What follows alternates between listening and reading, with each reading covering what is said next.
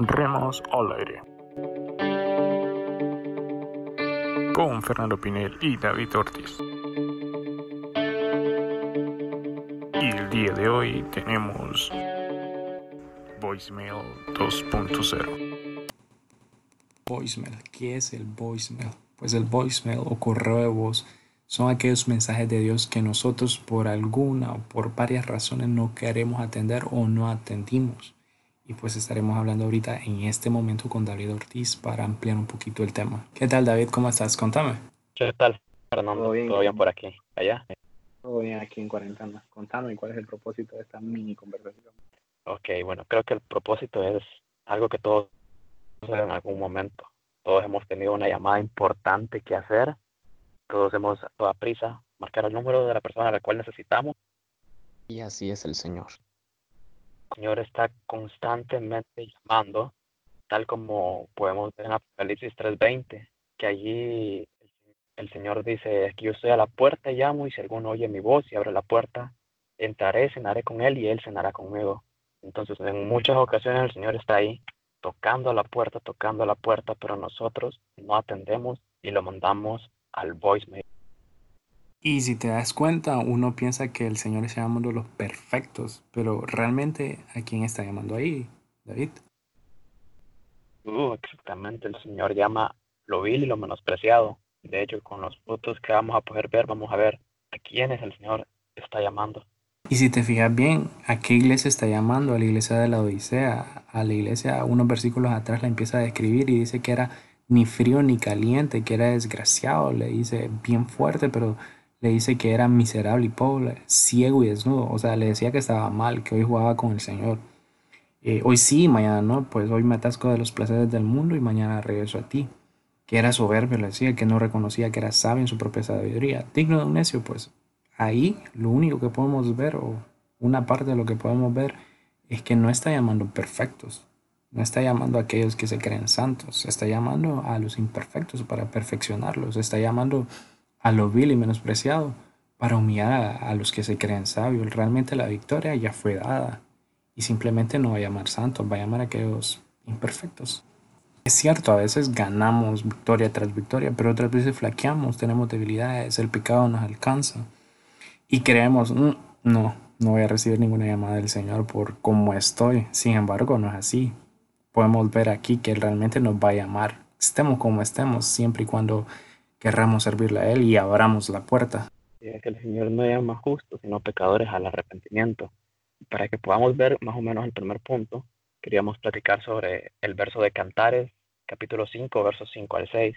Lo vamos a parafrasear, pero ahí podemos ver nosotros una historia en figura de Cristo y la iglesia, que dice que el amado estaba tocando a la puerta de la casa de la amada y dice que la amada estaba recostada tal como hemos pasado últimamente estos días de cuarentena, recostada en el sofá de su casa, chill, viendo Netflix con algunas botanas para, para estar ahí masticando, relajada, y el Señor tocando la puerta.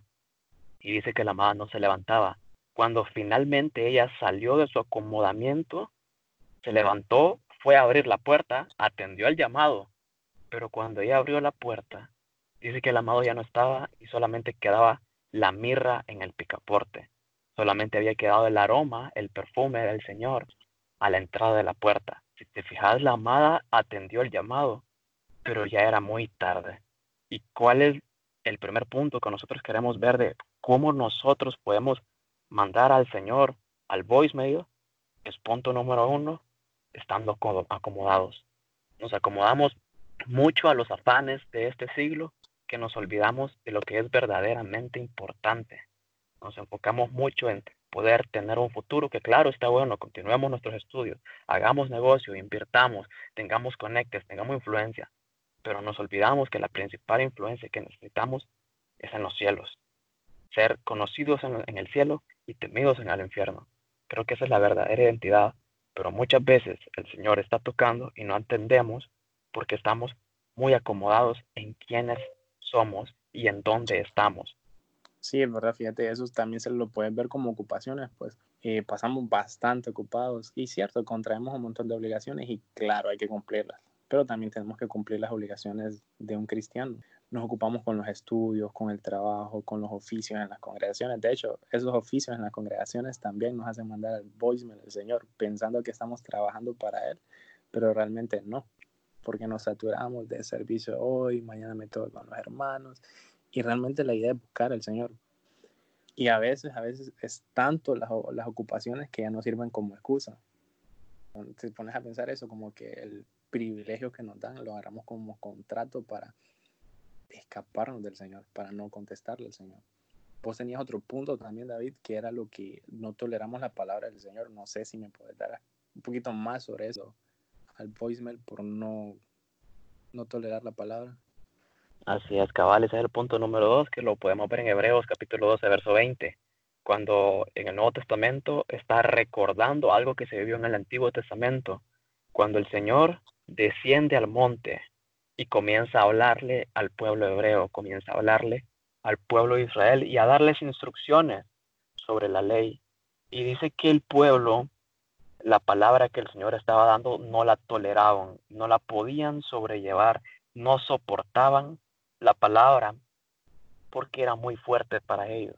Y entonces aquí, aquí se ve claramente cómo ellos rechazan la llamada del Señor y lo envían directo al voicemail. Ellos le dicen al Señor, no, no hables directamente a nosotros, háblale a Moisés y que Moisés no hable a nos, nos hable a nosotros. Y creo que muchas veces así hemos estado. Recuerdo que Job dice en, en un fragmento, de oídas te había oído. O sea, muchas veces escuchamos lo que el Señor hace en nuestro hermano, pero muchas veces no hacen nosotros, pero porque nosotros no podemos sobrellevar la palabra que Él está dando. Y con esto recuerdo en Juan capítulo, capítulo 6, el Evangelio de Juan, capítulo 6, verso 60. Eso a mí me, me encanta porque está Jesús predicando a una multitud de discípulos y él comienza a dar palabra fuerte, palabra de vida, palabra de verdad. Y entonces se acercan los doce discípulos más cercanos a Jesús y ellos le dicen, maestro, la gente no puede sobrellevar esta palabra porque es muy dura, le dicen. Y en ese momento, en el versículo 66, mira qué coincidencia, Juan capítulo 6, verso 66, y dice que muchos de esa multitud dejaron de seguirle. Pero ¿por qué sucede esto? Porque nosotros no podemos sobrellevar lo que el Señor nos está pidiendo y puede ser que el Señor no, nos está diciendo a alguien que quizás de negocio, ok, ahí tienes un, un libro, el cual lo llamas eh, ventas sin factura o facturas que no, no están emitidas, ok, ordena ese libro o alguien nos puede decir, ok, trata X área de tu vida, trata determinada área de tu vida, aléjate de ciertas amistades o aléjate de ciertas actitudes o de ciertas acciones. Y ahí es donde quizás nosotros no podemos sobrellevar lo que el Señor nos pide. ¿Sabes también cómo se puede ver con Sansón? Sansón es alguien que era llamado para grandes cosas, pero quizás, ah, quizás no logró manejar para lo que estaba hecho. No, sé si no entender. Eh, creo que para ejemplificarlo mejor es como que el típico cuento de Cenicienta, de que muchas intentaron que, que la zapatilla les encajara, pero no les encajaba porque o les quedaba grande o les quedaba chica. Entonces a veces nosotros sentimos de que no damos la talla para lo que el Señor nos está pidiendo, pero ahí es donde tenemos que recordar que el Señor no anda buscando gente perfecta, sino que el Señor anda buscando gente débil para poder ser, ser utilizada. Pero nosotros enviamos, colgamos la llamada que el Señor nos está haciendo porque no podemos sobrellevar lo que Él nos está pidiendo. Decimos, Señor, yo no tengo la fuerza para dejar este vicio. Señor, yo no tengo la fuerza para dejar estas amistades o para cambiar esta actitud en mí. Y ahí es ahí donde, donde nosotros debemos de recordar aquel verso, que en nuestra debilidad se perfecciona el poder de Dios. Sí, fíjate, tal como vos lo decís, me gusta la historia de Juan 6:66, ¿verdad? Fíjate que yo me puse a verlo y lo que nos cuesta su doctrina es un, es un modo de, vivir diferente al que nosotros estamos acostumbrados. ¿Por qué, como decís vos, por qué le dieron la espalda al Señor? ¿Por qué lo dejaron de seguir? Y me puse a ver, ¿va? ¿qué le dice Jesús en el momento? Y le dice, yo soy el pan de vida. O sea, les está diciendo que hay que ir siempre, siempre, siempre hay que ir a Él. No depender del mundo, o del trabajo, de los contactos o conectes, como vos decías al inicio, o de nuestras propias habilidades, sino de Él. Y eso es lo que no nos gusta, pues. Por eso a veces mandamos al Señor al voice como que, ok, soy ingeniero, soy licenciado, soy doctor, soy abogado, y voy a depender de vos, vos que sos el pan de vida. Mm, mm, como que no, es algo egocéntrico de nuestra parte y es lo que no nos gusta y por eso es que lo mandamos a voicemail. También le dice cumplir la voluntad de aquel que le que Jesús le estaba diciendo que él vino a cumplir la voluntad de aquel que lo envió. Y, y eso ha venido, pues a eso vino Jesús, a cumplir la voluntad de Dios. Y es que todos nos arrepintamos. Y ese, ese grupo de personas que le dieron la espalda al Señor en ese momento, que no lo siguieron, dejaron de seguir en ese momento, fue por eso. Porque si el Señor viene a cumplir la voluntad de, del Padre, y es que nosotros procedamos al arrepentimiento y alcanzar misericordia, a veces nosotros no queremos arrepentirnos y queremos seguir andando según nuestros delitos y nuestros pecados, ¿va? Y, eso nos hace enviar al Señor directamente al voicemail, porque al final el pecado es placentero y queramos o no, nos gusta. Y que nos quiten de ahí, es como que mm, mejor, mejor te contesto después. Y también tenemos lo que es que Él le dice que es el que, que tiene la vida eterna. Nos quita mérito. Mismo, mismo pasaje, pues misma idea. Nos quita mérito, así como que vos no vas a poder, vos no podés hacer nada para ganarte la vida eterna al fin y al cabo yo soy el que doy la, vida eterna.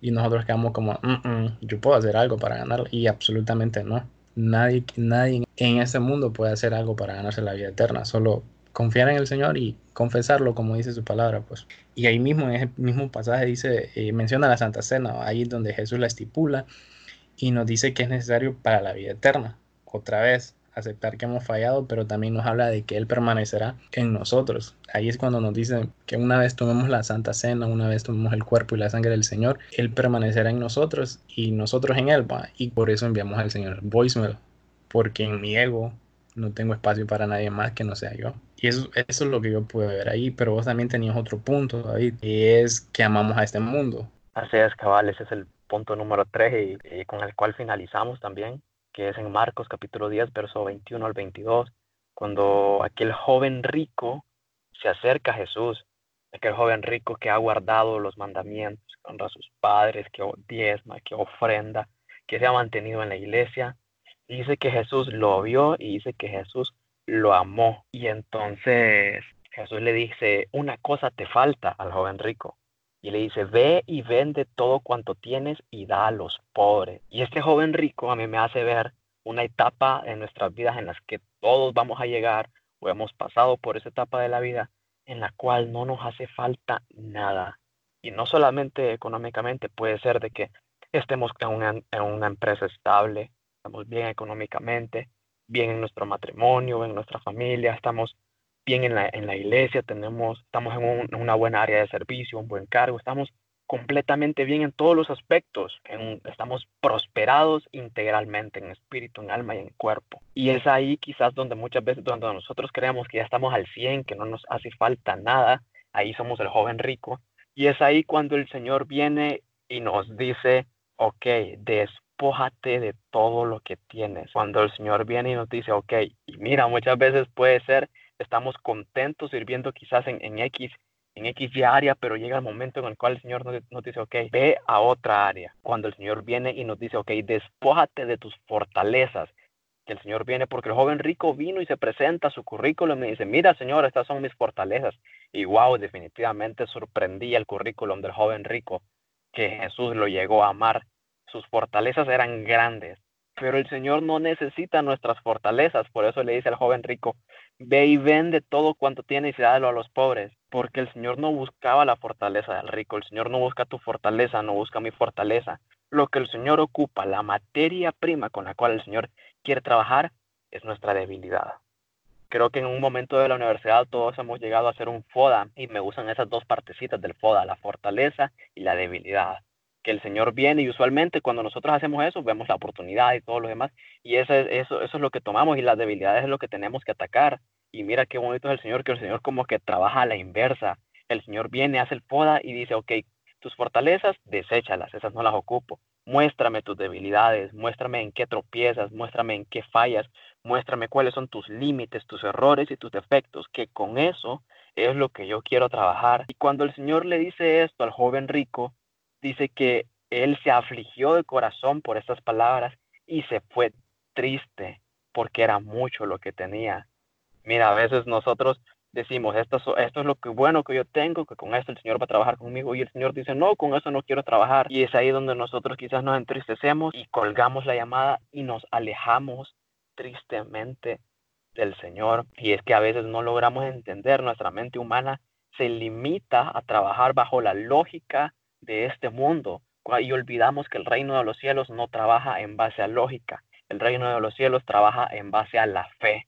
Al que cree todo le es posible, está escrito. Y entonces en este punto número tres, la mayor razón por la que todos nosotros hemos enviado, sin duda alguna, al Señor al correo de voz, es porque aún amamos este mundo.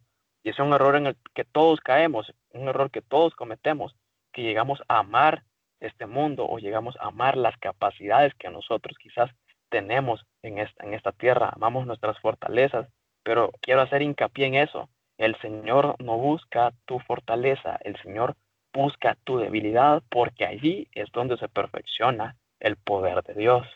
Ok, sí, cabal, yo sé que dice que era el último, pero podemos agregarle uno que me parece interesante. Yo me puse a pensar, ¿va? cuando no estoy en un lugar donde no hay una antena satelital o que, que, le llegue la red a mi celular, inmediatamente y sin querer enviamos al Señor al correo de voz. buenísimo. la falta de red, o sea, es uno de los accesos directos, se va de un solo al voicemail, al correo de voz, y eso sucede cuando en un lugar donde no llega la señal, pues. ¿Y qué señal es esa? La del Espíritu Santo. O sea, el Señor nos puede estar llamando pero si nosotros estamos en lugares donde Él no nos ha dicho que, que estemos, pues créanme, que erramos o no, los mensajes del Señor irán a voicemail. Por ejemplo, Juan el Bautista, que mandó a Jesús al correo de voz, estaba donde no debería estar. ¿Dónde estaba? En los asuntos políticos de la, de la región. ¿Qué tenía que estar metido ahí? Si tenía que estar con Jesús. Otro ejemplo, Judas. ¿Cómo lo mandó? ¿En qué momento se separa Judas para negociar la entrega del Señor? Ahí estaba donde no debería estar se perdió tiempo, ejemplo, Saúl. Y así una vastedad de personajes, pues. Y aquí todos perdieron algo, perdieron su posición. Y algunos, como el ejemplo de Judas o Juan el Bautista, por estar en lugares donde no debería estar, Sansón, vos los mencionaste, perdieron la vida. Primero mandan al Señor el correo de voz, que eso es malo, malísimo, y luego pierden la vida. Ahora bien, David, ¿cómo podemos evitar, según vos, según tu opinión, enviar al Señor el correo de voz? Bueno, creo que lo principal es volviendo al texto base. Hemos visto de momento cuatro puntos en los cuales nosotros enviamos al, Señor al voicemail, que es uno, nos acomodamos, dos, no soportamos la palabra del Señor, tres, amamos este mundo, cuatro, hemos perdido la señal, la conexión. Entonces, retomando el verso con el cual iniciamos, Apocalipsis 3:20, aquí yo estoy a la puerta y llamo, si alguno oye mi voz y abre la puerta. Creo que el secreto para nosotros poder atender al llamado del Señor es verdaderamente el tomar acción, o sea, el tener nuestros sentidos espirituales atentos a lo que el Señor está hablando. Por eso me gusta mucho el llamado de Samuel, como lo llaman a él. Samuel dice que él permanecía en el templo, tal como el joven rico, una vida recta. Ok, Samuel permanecía en el templo. Y llegó un momento en el cual el Señor comenzó a llamar y Samuel escucha la, escucha la voz y él cree que era, que era el sacerdote y se levanta y va donde Elí y le dice, Elí, ¿me estabas llamando?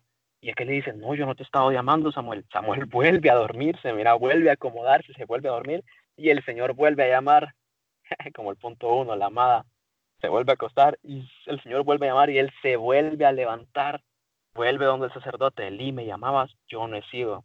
Ahí Elí entendió de que era el Señor que lo estaba llamando y le dijo, es el Señor que te está llamando. Y entonces Samuel toma de verdad el llamado del Señor. Pero ¿cuál es el secreto? ¿Cuál es, eh, cuál es esa, esa llave que nos puede llevar a atender el, el llamado que el Señor nos está, nos está haciendo?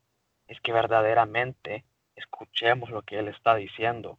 Hay una diferencia entre oír y escuchar. Ahorita yo puedo oír lo que está pasando afuera del lugar donde estoy, puedo escuchar vehículos o puedo escuchar personas, pero cuando verdaderamente nosotros nos dedicamos a escuchar la instrucción de Dios, creo que ahí está el secreto, porque ahí nosotros vamos a lograr entender el, el, por qué el Señor nos quiere, el poder estar cerca de Él, el poder estar tan cerca de Jesús que llegamos a, a escuchar los latidos de su corazón. Samuel reposaba en la presencia de Dios y ese es el principal motivo con, con el cual nosotros podemos atender al llamado, reposando en la presencia del Señor. Cabal como dice el versículo en Apocalipsis 3:20. Si uno escucha, mi amada, ahí está llamando y abre la puerta. Sería eh, así finalizando de una manera sin- eh, sencilla, eh, contestando con acciones. Y bueno, eso es todo por el momento. Tendremos otro, otra mini conversación para ver qué más podemos sacar de estos remas en, al aire. Nos escuchamos hasta la próxima, David. Hasta la próxima. Un gusto.